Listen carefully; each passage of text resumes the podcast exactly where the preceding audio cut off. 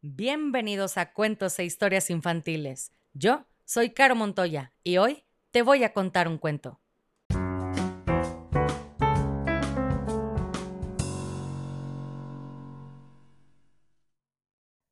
Y el cuento del día de hoy se llama La fórmula del doctor Funes, escrito por Francisco Hinojosa, ilustraciones de Mauricio Gómez Morín.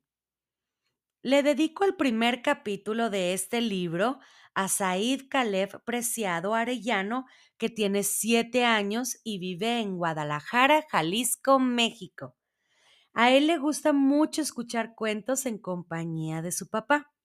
Ah, y por cierto, felicidades por tus buenas calificaciones. Sigue así. Said Caleb, aquí va tu cuento. Y dice así. Primer capítulo. El telescopio. Cuando cumplí los 11 años, mis papás me regalaron algo mejor que lo que yo había estado soñando. En vez de los binoculares que les pedí para llevarlos al estadio de fútbol, me dieron un telescopio, de esos con los que se pueden ver las estrellas y la luna. Vivir en el piso 11 de un edificio donde no hay más niños con quienes jugar no es que digamos muy divertido. Tampoco lo es mirar a través del telescopio la aburrida luz de una estrella o la luna, en donde ya se sabe desde hace mucho que no hay extraterrestres verdes y con antenas que la habiten. Lo que sí me gusta del telescopio es todo lo que se puede ver con él hacia abajo, la calle, los coches, la gente que camina o hace cola en el cine o se moja bajo la lluvia. También me gusta ver hacia las ventanas de los edificios cercanos o hacia las azoteas de las casas. Lo que pasa en la calle, al menos para mí, es más entretenido que las estrellas del cielo o la televisión. Todos los días, después de comer, me encierro en mi cuarto limpio el telescopio, lo armo y me pongo la tarde entera a ver qué pasa afuera. En poco tiempo han sucedido cosas dignas de ser contadas. Vi cómo la policía atrapaba a un hombre que le había robado la bolsa a una señora. A los bomberos en plena acción apagando una llanta a la que alguien le había prendido fuego en una esquina. El asalto de dos hombres encapuchados a la oficina de correos el desfile de la primavera y la filmación de una película. Pero sucedió algo todavía mejor. Un sábado, en el que mi papá me iba a llevar a un partido de fútbol y que a la mera hora no pudo, enfoqué el telescopio hacia el edificio de enfrente. Descubrí en una de las ventanas a un viejito casi pelón, vestido con una bata blanca y una corbatita de moño.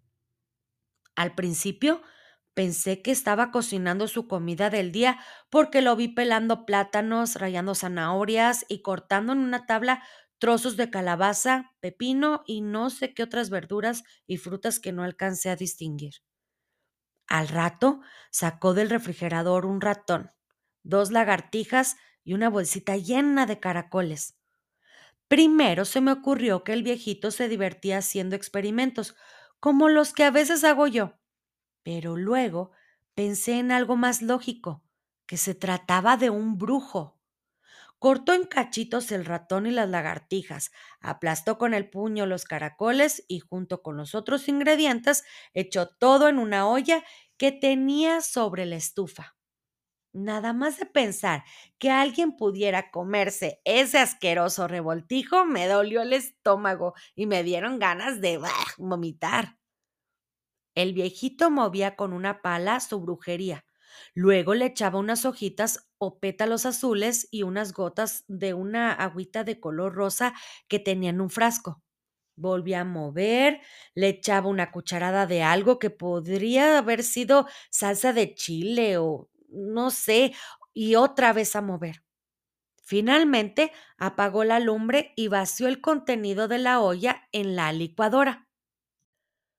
Molió todo durante un buen rato y después lo coló con una tela que tenía sobre una jarra grande de vidrio. Al último, vació el caldito verde que había quedado en un frasco pequeño y lo olió. Puso tal cara de felicidad que parecía más bien que había olido un perfume y no una verdadera cochinada.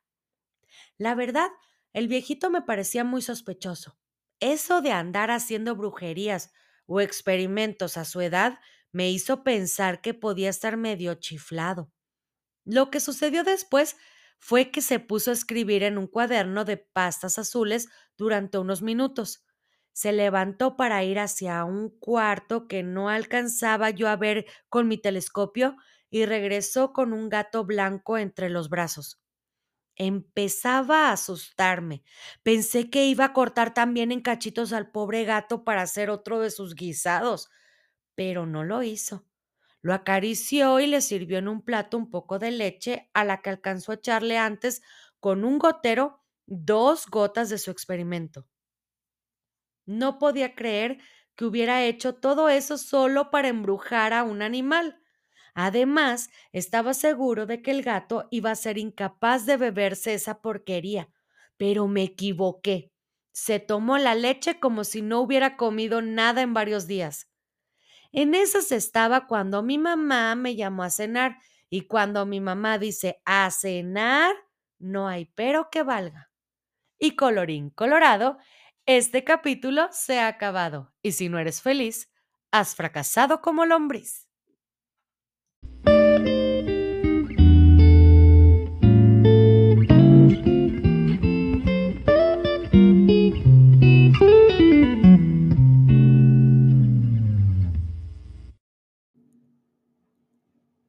Quieres escuchar tu nombre en una dedicatoria al principio del cuento, escríbeme por mensaje directo en Facebook o Instagram para conocer la dinámica. Me encuentras como cuentos e historias infantiles.